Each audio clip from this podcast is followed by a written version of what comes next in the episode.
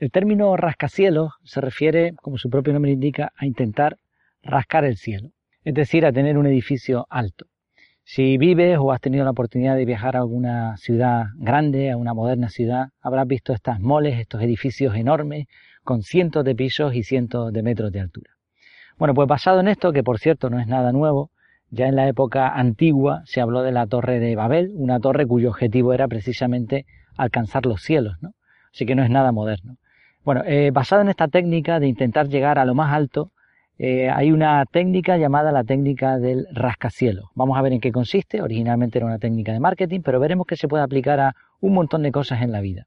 Veremos pros y contras y también eh, veremos dos ejemplos, dos ejemplos reales que puedes ver tú mismo, como hoy en día se está aplicando esta técnica en diferentes ámbitos. Pero antes, bienvenido, bienvenida a efectividad. Aquí hablamos de efectividad al máximo, sin olvidarnos las cosas importantes de la vida. Bueno, decíamos lo de los rascacielos. ¿Sabes cuál es el rascacielos más alto ahora mismo? Pues impresionante. En la página de Wikipedia, que por cierto está bastante bien, una fuente muy fiable, hay unos cuantos recuadros, unas cuantas tablas que explican cuáles son los rascacielos más altos y algunas características. También hay una cronología, una historia de los diferentes rascacielos, los más altos del mundo en su momento. Ahí explica un dato interesante que viene a colación al respecto de esta técnica, porque es el tema de las antenas. Había varios edificios discutiéndose ser el primero, el más alto del mundo, pero algunos se diferenciaba simplemente en el tamaño de la antena. Entonces, claro, unos decían, no, es que la antena no forma parte del edificio, otros decían, no, sí, la antena sí forma parte. Total, al final se decidió que no, y es una diferencia importante. Bueno, aparte de la cronología, también están los edificios en construcción más altos. ¿Y cuál es el más alto actualmente? Pues es el Burj Khalifa de Dubái con 828 metros de altura. Impresionante, ¿eh? hablamos de, una cantidad de pisos, una cantidad de metros espectacular. Pero se queda en nada con los dos que hay en construcción, que se pretende se terminen en 2019-2020, el Jeddah Tower en Arabia Saudita, mil metros. Yo recuerdo estar con, mi hermano en, el Roque Faneque, aquí en Gran Canaria, en la zona, en el espacio natural protegido de Tamadaba, y es, un, es el precipicio, el acantilado a mar, acantilado a mar más grande de Europa y de los más altos del mundo. Tiene mil metros de altura, mil y pico, dependiendo del lugar en donde esté. Yo no llegué a lo más alto, pero prácticamente recuerdo que había un pasillo, pasillo dos metros de ancho. A la derecha veías la caída eh, al mar directamente y a la izquierda veías la caída a un valle. Y prácticamente las olas del mar, que hay una zona de fuerte oleaje, eh, prácticamente ni se veían. O sea, una altura, pierdes ya la noción de la altura, ya estás tan alto que ya no, vamos, es impresionante, es una cosa espectacular. Pues mil metros de altura va a tener el Jeddah Tower. Y lo va a superar, increíble, en Dubai de Tower, con 1350 metros de altura. Por cierto, eh, todos en, Arabia, Arabia Saudí, en la zona de eh, lejano oriente, se me han ido todas las palabras que sabía con respecto a esto, Oriente Medio, esa era, efectivamente. Eh, todas en esa zona, ninguno en Estados Unidos, hay otros en China también muy, muy altos, ¿no? Y saben construir edificios, pero poner nombres no es muy allá, porque Jeddah Tower, Tower, de Tower, y Burj, que significa en árabe torre, así que al final estamos en las mismas. Saben edificar edificios muy altos, pero poner nombres no, no es lo suyo. Bueno, que nos liamos. La cuestión es la técnica del rascacielos. Pues eh, consiste en esto. ¿Tú cuántos pisos tiene el tuyo? 200. Pues el mío va a tener 300. Eh, ¿cuántos, ¿Cuántos metros mide? Mil. Pues el mío va a tener 1100. Es decir, la técnica del rascacielos es básicamente ver lo que ha hecho el mejor del mundo, o el mejor en tu sector, o el mejor de donde sea, ver sus métricas, qué en qué es lo más, y superarlo. No hablamos de calidad, en ningún momento se, se va a hablar de calidad aquí, se habla de cantidad. Es investigar a tu competencia, ver sus métricas y superarlas. Esta es la técnica, no tiene más ciencia. ¿A dónde es aplicativa esta, técnica? Normalmente se aplicaba en marketing, de hecho donde yo lo, lo encontré, donde lo aprendí fue en técnicas de marketing, SEO, posicionamiento web. Cuando tú buscas un término en Google te van a aparecer una serie de páginas ahí, listadas en orden de importancia. Las dos, tres primeras no han llegado por casualidad, ya te lo digo. O sea, no, no es casualidad ni tampoco porque sean las mejores ni las que van a responder a tu pregunta. A veces sí, otras veces no. Google pretende eso y lo irá consiguiendo, pero también hay muchas técnicas para conseguir aparecer en primer lugar, lo que te da visibilidad, te da visitas y al final vendes, que es lo que tratan muchas web o ganan por anuncios o lo que sea. Bueno, eh, decíamos, esta técnica se utiliza, bueno, lo, lo, que se hace es, se investiga esa página, cuántos enlaces tiene, cuántas visitas tiene, eh, ¿Cuánto, ¿De cuánto es tu artículo? ¿Mil eh, palabras? Pues yo voy a poner 1200. Es decir, se miran las métricas y se supera. Esta es la técnica original. Pero luego esta técnica se puede aplicar a un montón de cosas más. Se puede aplicar al sector de los negocios, al sector de la construcción. Se puede aplicar, por ejemplo, si tú estás en una empresa y quieres promocionarte para un puesto, pues tú también lo que puedes hacer es sencillamente observar qué es lo que ha hecho el otro y superarlo. También lo puedes hacer para el tema de, bueno, las elecciones, ¿no? Las elecciones funcionan así. ¿A, eh, ¿A cuántas ciudades vas a visitar tú para hacer campaña? 10. Pues yo voy a ir a 20. ¿Cuántos carteles vas a colgar? 200 carteles, pues yo voy a colgar 300. Eh, ¿cuántas, eh, ¿Cuántos perfiles en redes sociales vas a poner? 10, pues yo voy a poner 20, etcétera, ¿no? Entonces de eso se trata, de superar al contrincante. Pero es que a veces hasta los vecinos, ¿no? A veces tú vas caminando por una calle y ves una calle normal, pasas a la siguiente calle y de pronto observas que en los balcones todos tienen plantas y en la otra calle no. ¿Y por qué? Porque un vecino dijo, voy a poner una macetita aquí con unas flores, unos geranios, unas rosas. Y el otro dijo, una maceta, yo voy a poner dos. Tú pusiste dos, bueno, pues yo voy a poner una colgante que te va a llegar al piso de abajo, y etcétera, y al final, pues todos los balcones con flores, uno superándose al otro. Así que la técnica del rascacielos, lo sepamos o no, la estemos implementando o no, se aplica a muchos factores de la vida. Vamos a ver tres factores a favor y tres en contra, pros y contras. Primer factor a favor, es muy sencilla de utilizar. Muy sencilla. Hay empresas, por ejemplo, que antes de lanzar un producto, hacen una prueba de mercado, hacen un estudio de mercado, por cierto, normalmente son tremendamente caros y no suelen acertar. A veces hacen prototipos, test AB, etcétera. Bueno, pues con esta técnica te ahorras todo eso. Miras tu contrincante, métricas y lo superas. Punto. Segundo pro, segunda ventaja, funciona. Funciona siempre prácticamente. Es una técnica muy sencilla y que suele funcionar. Y tercera ventaja, tercer pro, es que puedes repetirlo. No es fácil de implementar, o sea, es fácil de estudiar, pero hacer un rascacielos, hacer más que tu contrincante no, no es sencillo. Lo que ocurre es que cuando lo consigues, eh, probablemente te van a superar de nuevo, y esto se forma ahí un ciclo, una espiral interminable, pero lo bueno que tiene es que tú puedes volver a hacer lo mismo. O sea, tú creas el edificio más alto te sientas a esperar hasta que venga otro y lo supere, porque eres el más alto del mundo, eso te da una visibilidad tremenda. Cuando llegue otro y te supere, tú puedes construir otro más grande. ¿Por qué? Porque ya has construido uno, ya has llegado hasta aquí. Llegar hasta aquí no te será tan difícil. Esto puede ser una ventaja, puede ser un inconveniente, pero bueno, esas eh, son las tres, las tres ventajas de este sistema. Las contras.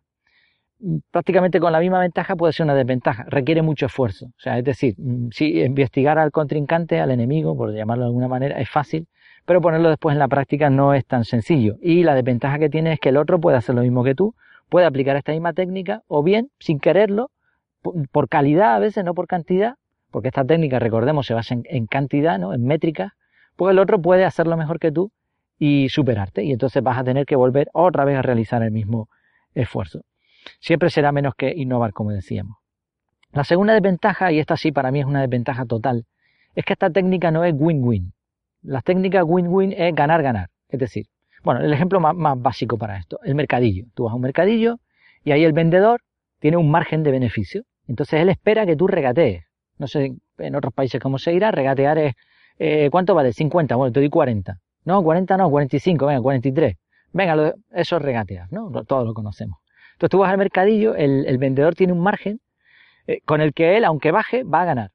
Y tú, si, le rebajas el precio inicial, vas a ganar, o por lo menos te vas con la sensación de haber ganado, porque al final el que gana siempre es el vendedor, normalmente, en la mayoría de los casos.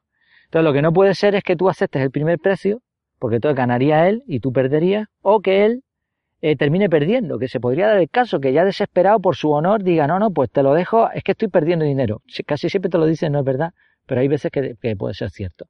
Entonces, esa, esa es una técnica win-win. Tú ganas, yo gano. La técnica del rascacielos es yo gano, los demás pierden. Entonces, bueno, ahí entra un poco en el factor de la ética, si es, así o no. Igual alguien me dirá, bueno, eso no es una desventaja, el mundo real es así. Si tú quieres ganar, pues tienes que pisotear al otro. Yo creo que no, que al final eso a la larga no, no tiene sentido.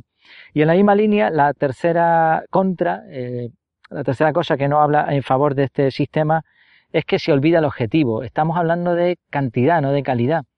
Entonces, claro, tú has superado al otro edificio, pero cuidado porque como tu objetivo sea únicamente superar esos metros y no sepas lo que estés haciendo, pues se te puede caer, se te puede montar el chiringuito. Torres más altas han caído, dice la expresión, ¿no? Y como no hablamos de calidad, sino de cantidad, se te olvida el objetivo para lo que estás haciendo. Por ejemplo, un rascacielos, ¿para qué se construye? Pues una vivienda es básicamente una vivienda grande con muchos pisos. Ahora resulta que vivir en un rascacielos, una habitación 20 metros cuadrados, te cuesta un ojo de la cara, un riñón, un montón de dinero. Vivir en esas condiciones con miles de vecinos, no sé si eso es realmente lo que uno debería buscar a la hora de, de conseguir una vivienda digna. ¿no? Y lo mismo en otros sectores. Consigues cantidad, pero se pierde la calidad. Aquí hablamos mucho de eficacia, eficiencia es utilizar, llegar a, ser eficaz, ¿no?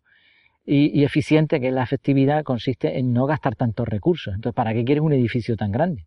¿Para qué quieres llegar a esta técnica? ¿No, es mejor concentrarse en la calidad en vez de en la cantidad? Bueno, son desventajas desde mi punto de vista, quizá otra persona opine de forma distinta. El minimalismo, al fin y al cabo, dice menos es más. Y la efectividad, muy parecida al minimalismo, de hecho, está muy relacionada. Bien, hemos visto los pros, los contras, hemos visto en qué consiste esta técnica. Vamos a hablar ahora de dos ejemplos reales. El primero tiene mucho que ver con esto. Si estás viendo esto por el canal de YouTube, pues es una forma en la que mucha gente hace este efecto rascacielos sin querer o queriéndolo. Si lo estás escuchando por audio, pues lo mismo. Mm, básicamente, cuando uno difunde un contenido en Internet o que quieres enseñar algo, ayudar a otras personas o bien simplemente divertirse como un hobby. Vale, ese es el objetivo. Entonces YouTube nació como eso, tú te grabas, lo cuelgas ahí y otros lo pueden ver. Pero ahora llegó uno y dijo, no, es que la cámara esa, eh, ¿cuántos megapíxeles tiene? Eso no, eso no sirve. Vamos a poner otra y bueno, y así han llegado al 4K, al 5K, al 3D y lo que llegará. Y ahora llegó otro y dijo, no, pero es que el micro, ¿tú qué micro estás usando? ¿El del móvil? eso no sirve. Entonces, cómprate un micro de estas características con tanta ganancia, tal. ¿Y el tuyo cuánto tiene? Pues el mío va a ser mejor micro. ¿Cuánto te costó? Pues el mío es más caro. Y ahora llegó otro con el foco y así podríamos seguir, ¿no? Y ahora llegaron las carátulas, la introducción, la conclusión y ahora los efectitos. Y al final tú miras muchos canales de youtubers famosos y ves el contenido y el contenido es nada. O sea, es, el envoltorio es más grande y mejor que el regalo. El contenido muchas veces es basura. O sea, no, te han enseñado nada. Has perdido el tiempo y no, te han enseñado nada. Pero tiene un montón de visualizaciones. Entonces a veces nos olvidamos del objetivo y nos concentramos en toda esta parafernalia. Por eso yo, bueno, aparte de que no, mm, el tiempo que dispongo, las 24 horas como todos, lo dedico a otras cosas, no solo a esto, esto de momento es un hobby, yo no me dedico a vender, ¿no? Con esto, ni a ganar dinero. Entonces, claro, implementar todas estas cosas, pues, para mí es complicado, pero es que aparte está este tema, ¿no? Al final, ¿de qué se trata? ¿De enseñar, de compartir o de meter efectitos e historias? Hay que ser profesional lo que se pueda pero no hay que olvidarse de la calidad, ¿no? que es lo más importante, la calidad y la calidad es principalmente el contenido. Que si tú has resuelto la duda o has enseñado algo práctico a otra persona. Y el segundo ejemplo, pues es lo mismo, los blogs. Si nosotros tenemos la página efectividad.es, eso es un blog, y cuando he empezado a estudiar un poco de técnicas de marketing, de SEO, pues me he dado cuenta de una realidad, una triste realidad para mí. No sé si te has fijado, tú entras en internet en una página y ya tiene ahora, pues suscríbete. ¿no? Eh, porque llegó uno y dijo, no, es que tienes que poner imágenes, que tienes que poner esto, y al final llegaron, no, es que tienes que conseguir que se suscriban para que vuelvan a tu página. Vale. Pero ahora te viene otro y te, viene un banner, que es una cosa ahí enorme que, sale en la pantalla, que, te cuesta hasta quitarlo. Muchas veces yo quito la página directamente. Y ahí te dice, suscríbete y te llevan no sé qué libro. Vale, o sea, ya te están regalando un libro.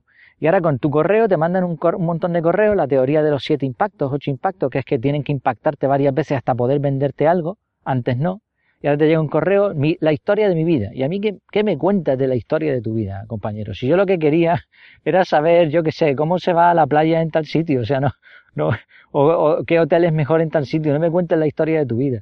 Pero ahora te cuenta otra y casos de éxito y esto y lo otro, hasta que al final en el octavo correo te intenta vender algo. Pero como eso ya no funciona, ahora están las masterclass. Te invitan a una conferencia online sin pagar, te dan un curso gratis hasta que al final te venden un producto. Entonces, bueno, yo, yo pienso lo siguiente, y me expreso libremente. Hemos pasado de una época en la que las empresas tenían la sartén por el mango, ellos mandaban y el cliente era siempre estafado, a lo contrario, el cliente es el que manda, las empresas no pueden hacer nada. O sea, tú, una empresa, un cliente insatisfecho, te pone verde en Twitter o en un canal de esto y, y, te arruina la vida, ¿no? Una mediana empresa, pequeña empresa. Igual con esto, ¿qué tienes que hacer? ¿Cuánto trabajo tienes que hacer para vender tu producto? Entonces, no sé, no estoy muy de acuerdo, me parece desequilibrado. Y esto es la técnica del rascacielos, o sea, lo vemos en los dos sitios, canales de YouTube, blogs y en un montón de cosas en Internet.